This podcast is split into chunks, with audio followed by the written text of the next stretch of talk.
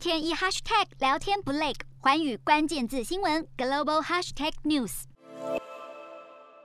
十月进入尾声，不过光辉十月的魅力却依旧吸引人注意。就在 G 团体领袖会议即将在意大利举办之前，台湾外交部长吴钊燮动身出访捷克与斯洛伐克。几乎同时间，中国外交部长王毅也在欧洲进行访问。台湾与中国的外交部长不约而同在欧洲现身。虽然接触的国家对象不同，但也让欧洲成了两岸的另类焦点。台湾与中国在国际场合明争暗斗不是新鲜事，尤其是在一九七一年联大通过。二七五八号决议之后，台湾的邦交国数量锐减，中国将一中原则推至极致，台湾的国际空间处处被中国打压，处境每况愈下。过去以来，外交部长根本不可能前往非邦交国访问，如今吴部长访问捷克及斯洛伐克，实属不易，是一大突破。当然，台湾的突破看在中国眼里不是滋味。外长王毅旋即前往希腊、塞尔维亚、阿尔巴尼亚和意大利等四国访问，便是要巩固与欧洲的政经交流。中方。不讳言是要捍卫一中原则的立场，防堵欧洲议会在十月中旬通过欧盟台湾政治关系与合作报告所产生的政治效应，尤其是要避免在集团体中发酵。此外，据悉吴钊燮部长会前往比利时布鲁塞尔秘密拜会欧盟，以及可能会安排与欧洲议员的拜会行程。外界认为这将导致欧盟与中国的关系更为紧张。不过，从近期欧洲地区对台湾议题的态度来看，欧洲纵然不会让自己陷入两。两岸的政治漩涡之中，但对于中国强势的外交压力不会示弱，更会坚定表态立场。对台湾来说，台欧关系确实有进一步深化的契机，已有不少欧洲国家关注到台湾民主的重要性，同时也深知台湾具有高科技，尤其是半导体的产业竞争力。那么，多数国家将会在针对维持台湾的安全与稳定取得共识。这解释了为何欧盟的理事会主席和执委会主席联名同声力抗中国对欧洲国家的政治施压及胁迫。值得留意的是，美国总统拜登已动身前往欧洲，出席在意大利举办的集团体峰会。习近平也会以视讯方式与会。倘若峰会中涉及台海议题，将可能遭到中国的反对，不利于在共同声明中取得共识。对台湾来说，拜登欧洲行也会前往梵蒂冈与教宗方济各会晤，这是否会有助于台湾巩固与教廷的关系，值得关注。台湾与中国的外长先后在欧洲地区出现，这是相当罕见的状况。